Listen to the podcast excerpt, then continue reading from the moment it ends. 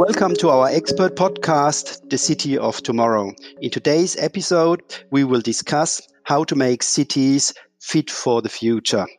My name is Rudi Scheuermann. I'm an Arup Fellow and the business leader for cities in Germany. I would like to welcome Kees Christiaanse, who is the founder of KCAP. He was professor in Zurich at the ETH and he is now emeritus. Welcome, Kees. Thank you. In the recent light of the pandemic, it has become clear to me that over the last 20 years, there have been very bad situations where cities have been struck by bad events. For example, 09-11, the terror act in New York, has put New York into an extremely difficult situation. In Fukushima, where a tsunami has caused the power failure of the nuclear power plant, the big city has been extremely stressed and the high-rise buildings have been out of order. Or in Paris or in Hong Kong, where political riots have caused severe trouble for the city. And now finally, with the pandemic, we have seen that health issues have hit us extremely hard and that there are weaknesses in our cities, especially with the isolation and the social distancing that we should learn from and overcome in the near future. I think cities work better when they are quite compact because there's a simple physical explanation. When they are more compact, the distances are shorter the um, structures are more close and more, are more stacked. So the use of energy is more uh, divided, is more shared, and the ability to encounter different people is increased. So let's say an urban condition, which is a post-industrial condition in which we combine living and working in a clean way in combination with high quality public spaces that are equipped for climate change, which use highly developed mobility systems that are based on public transport, but also on, uh, on sharing of uh, more hybrid uh, individual transport systems. Then you, you can imagine that the city becomes a kind of self-sufficient organism that in that sense also is quite resilient or let's say is able to accommodate change. But there's also one other aspect that I really liked in one of your recent articles, where you said how to deal with um, leisure time and so on, where you said uh, in previous times we were all sort of sitting in the car and driving outside the city to some countryside to relax at weekends and holidays. And you said we have to enable cities to incorporate these leisure time areas within the city. Leisure has a lot to do with calmness, with nature, and with having not so many people around, maybe, and being able to do more large scale uh, exercises. This is a condition that is very important as a complementary offer in the amenities of a city and um, if you look at cities that have big rivers and former industrial sites that have been turned into parks, like the Olympic Park in London, the whole Docklands zone, or the, the whole uh, Hamburg Elbe zone with the Hafen City, you see that it is absolutely possible to create very attractive, uh, large scale spaces for different activities than the dense urban activities that people are used to do. As you know, Kees, Green Building Envelope is one of my hobby horses. And we have initiated a long research project, a global research project with the aim to look at benefits of green envelopes in dense urban environments. It has become very clear that the benefit of the plants in reducing heat island effects and also bringing down ambient noise level due to the fact that plants grow on substrate and the substrate introduces thermal mass and acoustic mass in the city, which helps to dampen the noise levels. And we also feel and have measured the fact that the filtering effect of the plants help us to bring um, the fine dust level significantly down, which is much, much better for the human health and well-being. Yes, the whole um, green aspect in buildings uh, and the whole mixture of functions is extremely important. The whole uh, transition between public and private, placemaking uh, on the edge of buildings and public space are increasingly important, not only as a leisure function, but also as a kind of uh, IDs function to create innovation in the city. Self sufficiency and independent quarters, that's a very good subject. We've been working on Patrick Henry Village together with you. And Patrick Henry Village, which is a former military base near Heidelberg where soldiers have been living.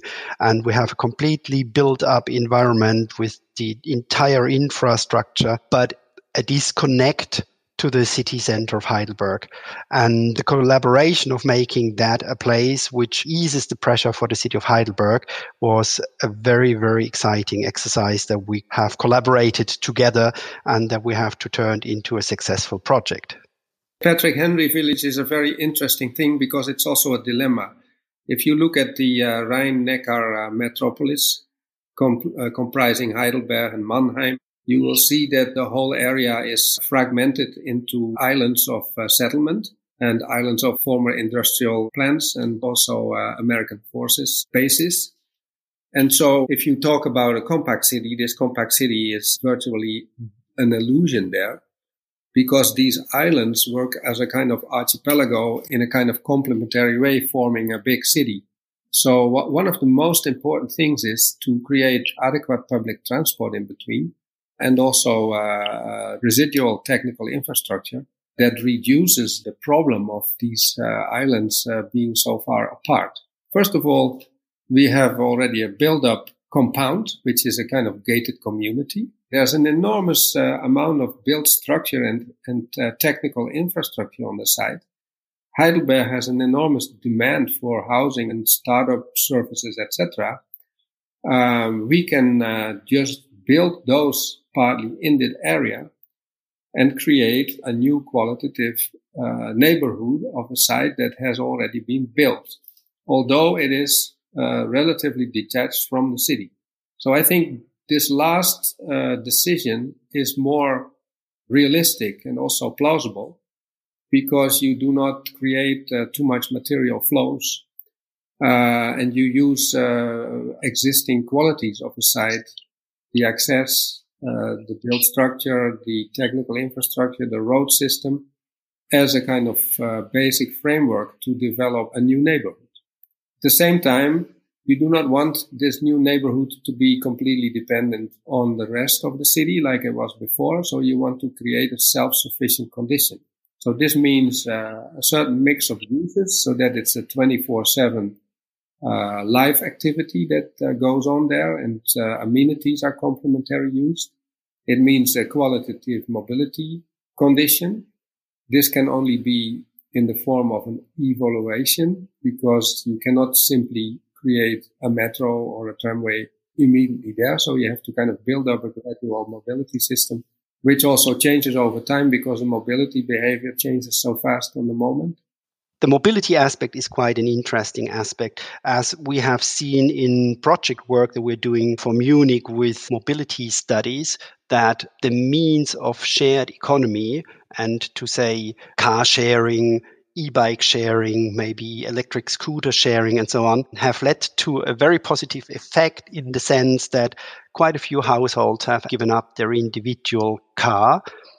And use instead a car sharing program. The car sharing program gives them access to individual uh, mobility when absolutely needed, but it avoids unnecessary trips with your own car. That brings down the level significantly in the city and helps to reduce the burden of individual traffic in those living quarters. And we find that also possibly shared cabin rides on demand with autonomous cars in future will bring a significant improvement in the sense that not so many individual trips with privately owned cars will be necessary.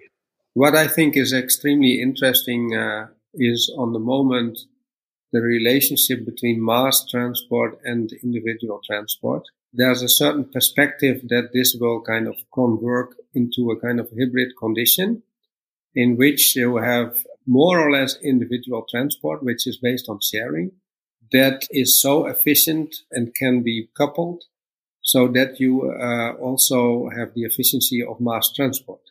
There are already several systems that foresee pickup on demand by smaller uh, uh, vans, which can accommodate up to 10 people. that then can consequently on a certain point be uh, connected into a little train and then uh, go to Heidelberg. So there's a kind of enormous potential in uh, digitally steered public transport infrastructures that can be so modular that it almost nears uh, the condition of individual transport and the quality of just leaving your house in your car. And this is necessary because otherwise the masses uh, will not change from the car into public transport. Another thing is that there's an enormous development in electromobility with point of departure the electro bike. And the electro bike is, uh, is kind of a revolution because it allows people to effortlessly go somewhere on a very long distance without problems of congestion. And you also see in the e-bike region an evolution popping up, which is now uh, very visible in the form of these cargo bikes and of bikes that can transport children to school and uh, so on.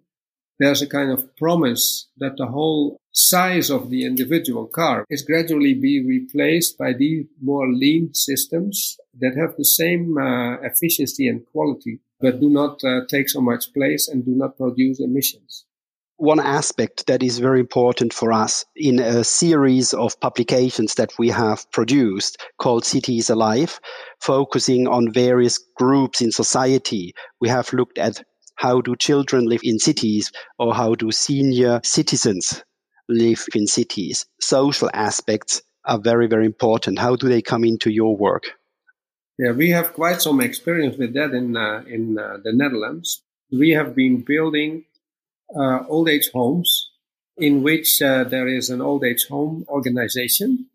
We have normal apartments in these buildings, three room apartments, and you can go there as a 60 uh, year old person or a 65 year old person and live with your wife uh, more or less independent. And as you get older and uh, more needed, uh, you can organize uh, certain aspects of care that you can buy or rent uh, from this uh, old age home organization. In such a, a, a compound, the managers of that old age home have opened up the hairdresser, the restaurant, the fitness, and the swimming pool to residents of the neighborhood where this building is being built around. And the result is that the neighborhood uh, becomes amenities that normally they would never have in a condition like that. The presence of such a kind of menu steered old age home uh, makes uh, these amenities economically feasible and also uh, integrates both the old age people as well as the residents and children more into a community, illustrating the kind of micro condition of a potential mixed use high dense neighborhood in which multiple generations can benefit uh, from each other's support. I think Hafen City is an extremely good example. It is for comparatively wealthy people living in this area, which is normally sort of um, more adults than children, but it's also very attractive to children because it has a very, very good infrastructure, a relatively good green infrastructure. It has playgrounds integrated and street becomes at the same time almost park. It's really a very, very good urban quarter. And you've been developing that over what, 20 years now? Um, and it's extremely successful. Well, I think Hafen City is uh, very strongly programmatically steered. Uh, by a very favorable combination of a good manager of Hafen City, a good city architect, and a good uh, political uh, body behind it. Uh, so uh, there was a kind of uh, fruitful collaboration and led to a enormous quality. The experimentation with different programming and the complementarity of different programs is uh, more important almost than the uh, physical structure and the architecture uh, in the Hafen city. About 30% of the housing is affordable housing, and there's also space for families with children, playgrounds. If you jump across the river, the, new Grasbrook site that is now being developed, this has been uh, programmed quite differently First of all, it's on the other side of the river, so it doesn't have this high density urban attraction that uh, City has. Secondly, there's need for a much higher degree of uh, affordable housing. And thirdly, maybe the most important, is that it is also an industrial site. So uh, this is the site where clean industry is going to be uh, combined uh, with uh, logistics, cargo transport, as well as an urban neighborhood. And that is a very interesting uh, situation.